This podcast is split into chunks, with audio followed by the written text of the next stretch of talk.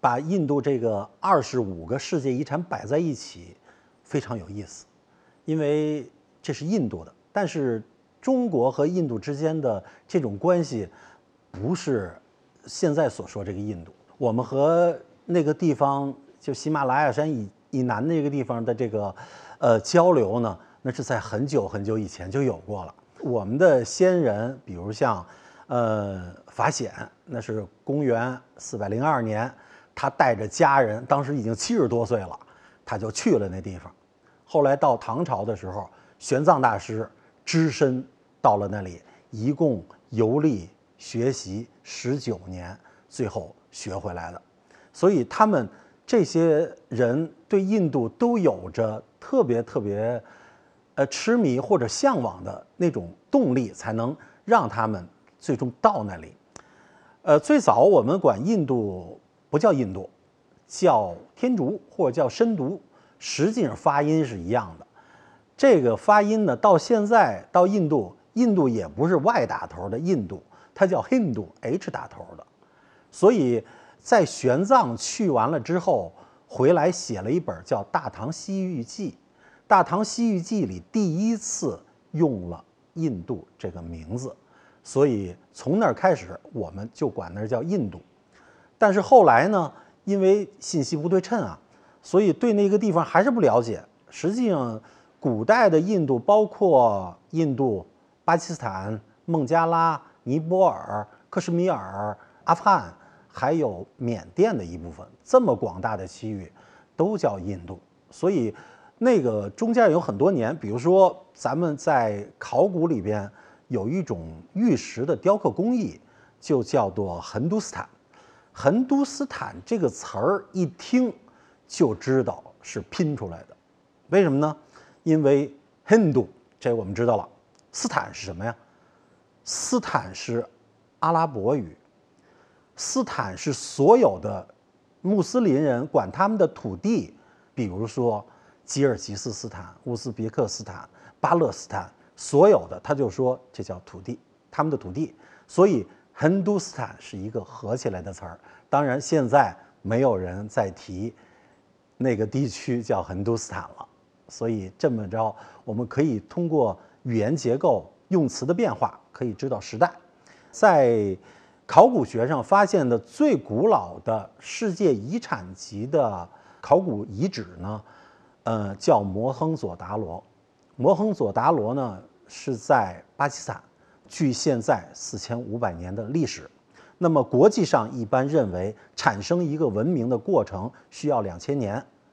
的时间，所以呢，印度的文明在国际上公认的时间长度是六千五百年，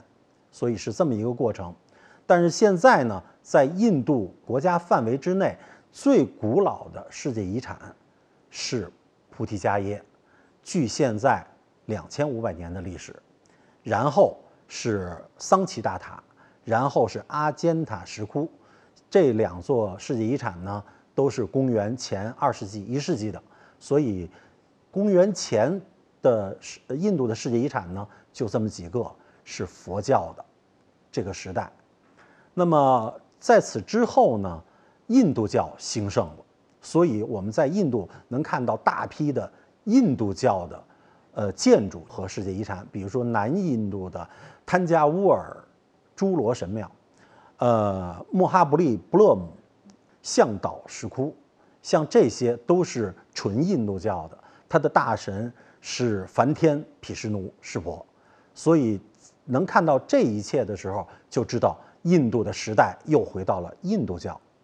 的那个统治的时代。那么后来呢，到了公元十世纪左右的时候，穆斯林。从西边打了过来，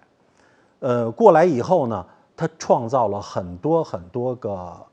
呃，所谓的世界遗产，嗯，其中有，比如说在德里有一个叫固德伯塔，这个塔呢，这个词儿呢，在印度有好多种表达方式。固德伯塔呢，它的英文名字叫 g o o d b m i n a m i n a 呢就是一个杆儿似的，那个固德伯塔呢，底下的直径二十五米。这塔呢，现在高七十二米，当年修到一百米了，后来飞机失事给撞折了，所以到现在为止，呃，七十七十多米高，一共有五节，从上面，呃，一直到下面雕刻的《古兰经》。同时呢，在这个世界遗产区域内呢，有比这世界遗产更古老的呃文物，在这个区域里呢，有一根儿铁棍儿，七米多高。实际上说铁棍儿呢，是对它不尊敬，这是一根钢棍儿，因为在这儿已经戳了有一千六百年了，这根钢棍儿不生锈，形状像什么呢？形状就像金箍棒。这个钢棍儿原来呢是谁都可以摸的，而且人家不生锈，但是现在摸的人太多了，所以现在拿栏杆儿给拦上了，这是一个很有趣的事情。但是这是一个永恒的科学谜团，就是在一千六百年前，人类还用什么方式炼出钢来了呢？所以这个事儿我不知道，但是这个地方玄奘肯定去过。因为在《大唐西域记》中记录着玄奘当时去过德里，作为一个旷世的旅行家，所有的世界上精彩他都要看到。